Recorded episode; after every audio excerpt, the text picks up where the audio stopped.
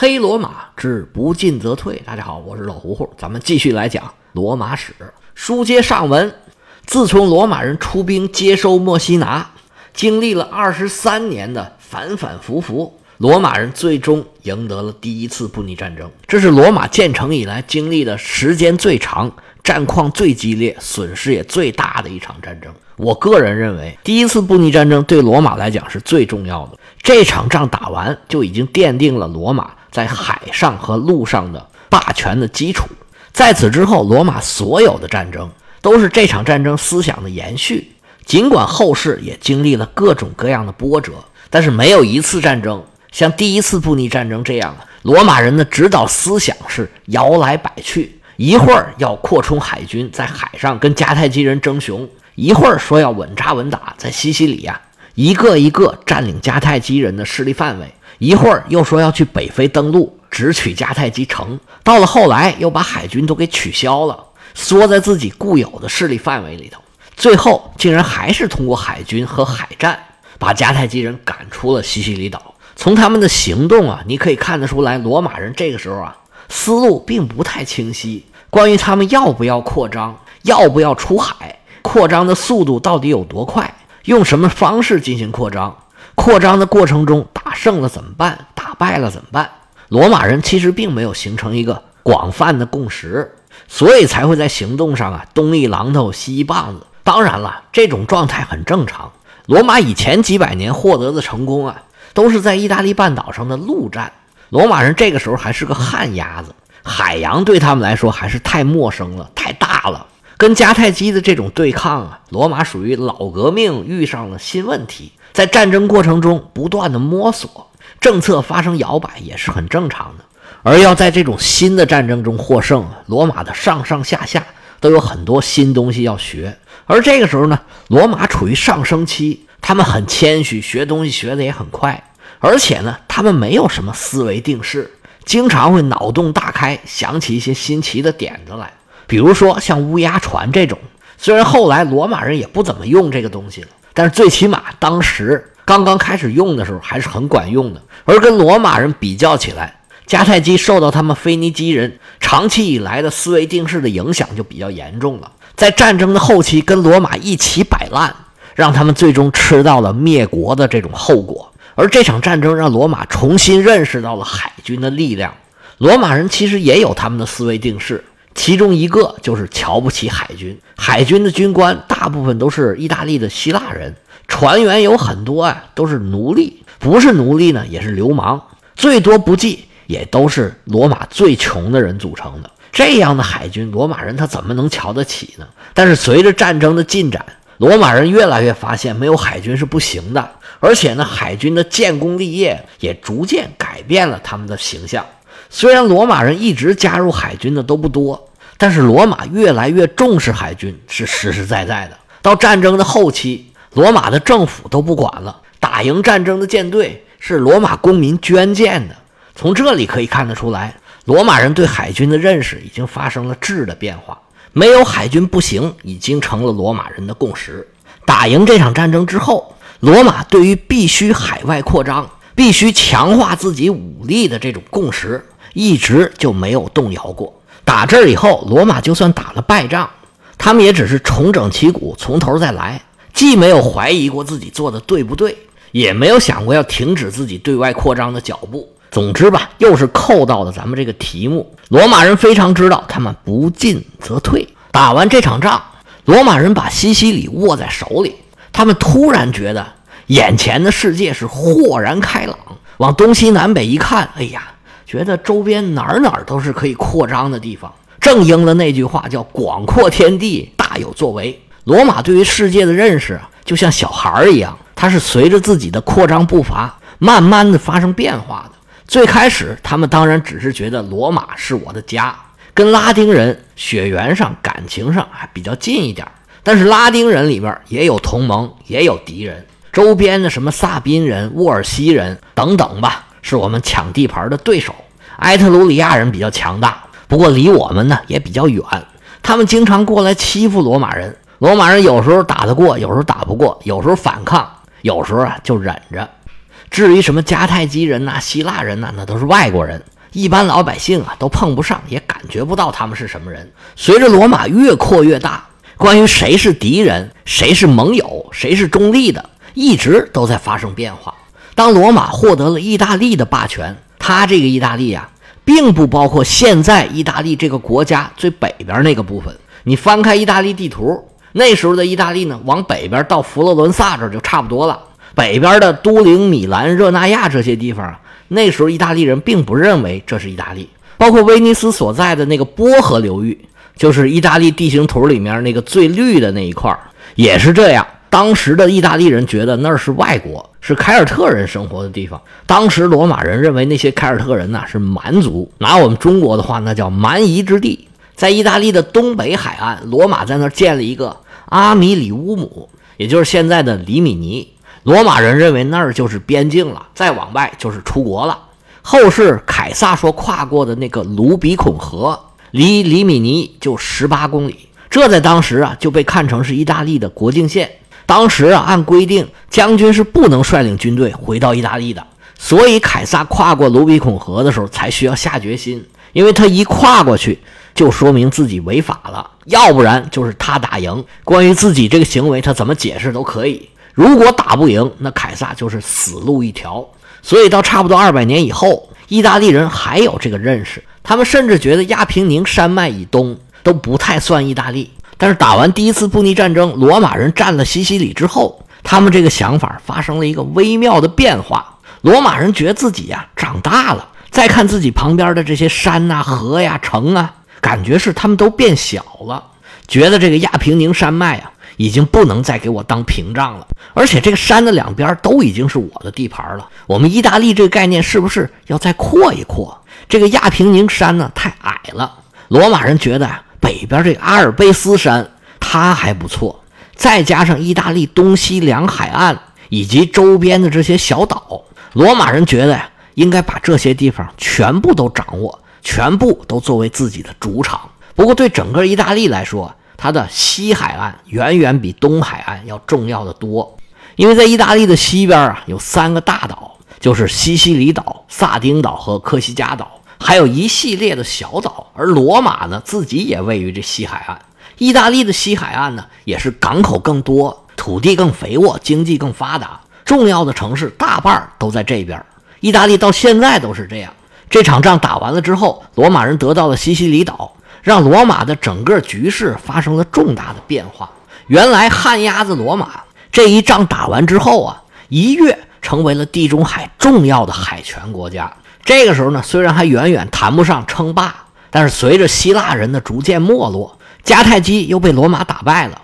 这个时候的罗马，就算不是地中海上最强的海军国家，也可以说是最强的之一。他说第二，谁要说自己第一啊，那就都得掂量掂量。罗马其实并没有占据整个西西里岛，岛上还有一个重要的国家，那就是叙拉古。其实按照罗马的这个脾气啊。拿下叙拉古，这就是顺手的事儿。不过，在罗马跟迦太基打仗这二十多年里头啊，除了最开始叙拉古曾经有一度跟迦太基人合作了一下，随后这二十多年里啊，叙拉古的这位建主西罗始终坚定地站在罗马这一边。这回罗马仗打赢了，没有功劳也有苦劳。罗马要是反手就去打叙拉古，这实在是太说不过去了。而且，罗马不但没有攻打叙拉古。还支持他们在小范围进行了一点扩张。当然了，他扩张的范围呢，仅仅限于西西里岛的东南角。打这以后呢，西罗一直是小心谨慎地侍奉着罗马，让罗马没有什么借口向叙拉古下手。而这个时候呢，迦太基还在，留着叙拉古这么一个中间的势力，似乎也是有必要的。西西里岛这个状况呢，罗马人还是很满意的。下一步，罗马人的眼睛就盯到了萨丁岛上。萨丁岛和科西嘉岛的开发程度是远远不如西西里岛的，但是他们在迦太基手里就让罗马人很郁闷了。不过罗马人呢也郁闷不了多久了，拿到萨丁岛的机会，说话就到了。迦太基打输了战争，又是割地又是赔款，国内的事情啊也是乱成了一团。在西西里岛上虽然没有打败仗，但是被迫投降的。闪电将军哈米尔卡，他最担心的事儿终于还是出现了。他在西西里岛的时候，本来是想让迦太基政府把钱寄到西西里岛上，他在当地直接就把手下的雇佣军全部遣散得了。但是迦太基说不用，这寄钱呢太麻烦了，你把整支军队都给我带回来，在这儿我们给他们发钱，然后呢再把他们遣散。哈米尔卡虽然觉得这事儿不妥，但是也没办法，他说了不算呢，钱在别人手里啊，他害怕出事儿，特意把自己的军队啊。分成了各个小队，他的目的呢，就是让这些雇佣军不用聚集到一块儿，回去一批就遣散一批，回去一批就遣散一批得了。尽管他对迦太基的官僚系统算有所了解，做足了各种各样的预防措施，但是他还是太高看了迦太基的这个系统了。雇佣军回来之后，迦太基的政府啊，又是拖拖拉拉，又是想尽各种办法克扣他们的钱，还有人想通过这个事儿啊。来中饱私囊，哈米尔卡各种担心的事儿，他还是发生了。这些雇佣军聚在一起啊，就什么事儿都来了。军队里面有很多人都是来自于利比亚的周边地区。这些士兵啊，有的拿到一点钱，有的根本就没拿到钱。这些士兵聚在一起，手上又有武器，他们对迦太基的政府啊非常的失望。他们都知道迦太基政府非常的腐败，而且呢言而无信。他们回到家里一煽呼，迦太基周边的很多地方就陆陆续续都开始造反。这么多年打仗啊，迦太基加了很多税，而且在罗马远征的时候，有一些城邦啊就投降了罗马。而罗马人走了以后呢，迦太基就对这些城邦严加惩处，还杀了很多人。他们对迦太基的不满呢蓄积已久，这些当兵的一搅和，反迦太基的情绪是越烧越旺。叛军组织起来对迦太基城进行围攻，而这些叛军呢得到了很大的支持，有很多利比亚的妇女甚至把首饰都给捐出去了，就想把迦太基城啊置之死地。这时候罗马人的态度就有意思了，他们一看迦太基现在这么惨呢，就有点后悔。当时，哎呀，我们为什么要跟他们签合约呀？要早知道这样，我们一下把他们弄死不就得了吗？其实罗马人这时候都忘了。当时他们是多么的被动，多么的狼狈，但是这个时候呢，他们再支持迦太基的叛军就不合适了。而且呢，他们表面上还要允许迦太基人啊破例在意大利征兵，而且呢，明令禁止罗马有船的这些人，你们不能支持叛军，你们不要跟利比亚人来往。但是这些呀，也就是口头上说一说，私底下给这些叛军递刀拱火的那是大有人在。罗马政府呢，那自然是睁一眼闭一眼吧。这个呢，我们中国人现在非常能理解这个事儿。就好像某国吧，他表面上对于某独某独的势力都说是不支持的，但是其实支持不支持，我们都看得很清楚。那你不支持，那到底是谁支持的呢？说老实话，这也很正常，也好理解。本来双方就是敌对的嘛，我支持反对你的势力，这个太自然不过了。两边刚打完仗，虽然表面上是签了合约，但是两强对抗的这个状态并没有发生变化。迦太基政府没办法呀，只好任命哈米尔卡担任军队的统帅，他的任务就是平叛。巴卡将军临危受命，一上来就抓了几个意大利的船长，这个呢就是杀鸡儆猴，告诉罗马人你们老实点。罗马元老院呢就出面来赎人。罗马都出面了，就把人给放了，面子功夫好做呀。但是真正平叛可没有那么容易，叛乱是四处开花。哈米尔卡呢，只能到处救火。要说打仗呢，这些叛军自然不是哈米尔卡的对手。但是，一处一处的平叛总是需要时间的。而这些叛军呢，则把罗马当成了天然的盟友，纷纷提出要求，说要加入罗马。而提出这些要求的。甚至包括了迦太基的母城，叫乌提卡。乌提卡跟迦太基的关系可不一般。咱们以前讲过了，乌提卡是所有迦太基这些盟国里面唯一一个可以保留自己城墙的城邦，而且呢，它拥有各种各样的特权。你想想，就连乌提卡这样的地方都提出来要加入罗马，迦太基当时的统治是有多么不得人心？对于乌提卡的要求呢，罗马当然是拒绝了。这呢也是非常容易理解。打个不恰当的比喻吧，就比如说我们某独的地方，他想要申请加入某西方大国，那个大国他无论有多想要这个地方，他也不会答应的。不是不想要，确实是管不了。罗马人拒绝了乌提卡，却答应了另外一个地方的要求。这个地方就是咱们前面提到的罗马日思夜想的萨丁岛。萨丁岛跟乌提卡一样，在这个时候呢，宣布支持叛军。但是萨丁岛的守军本来就没有多少，没有迦太基政府的支持，他们是抵抗不了当地土著居民的攻击的。那萨丁岛的守军就很自然的要寻求罗马的帮助。罗马人一看是萨丁岛主动提出建议，哎呀，这太好了，做梦都想不到的好事儿啊！罗马人这次啊就没怎么犹豫，直接派兵就接收了萨丁岛。实际上这个行动啊是非常缺德的，你这叫趁火打劫。你不管跟迦太基关系是怎么的不好，你们签订了合约，现在属于正常的国家关系。而且罗马声明过不能支持叛军，罗马人这个时候出面抢了这么大一块地方，实在是一个只顾眼前利益，完全不顾道义，把什么正义啊、公理啊都扔到一边去。这个事儿啊，比第一次布匿战争的那个导火索，就是罗马人接收墨西拿的那个事儿更加过分。但是眼看着这么大一块肥肉，他不吃啊，实在憋得难受，这诱惑实在太大了，受不了。罗马人还是拿下了这块地方。当时迦太基人忙着四处评判，哪有时间管萨丁岛啊？只好对罗马人的这个行为啊是听之任之。罗马人是不费一兵一卒，乐呵呵的就收下了萨丁岛。但是迦太基人当然不肯善罢甘休。哈米尔卡用了五年时间，终于平定了叛乱。迦太基人刚刚想喘口气儿，突然想起来，哎，这个萨丁岛还在罗马人手里呢，不行。他们赶紧派使者跑到罗马，要求罗马交回萨丁岛。但是到嘴的肥肉怎么可能往出吐呢？罗马人呢，这个无赖劲儿就又上来了，跟迦太基的使者就俩字儿：不给。我站着的那就是我的，哪有交还你的道理？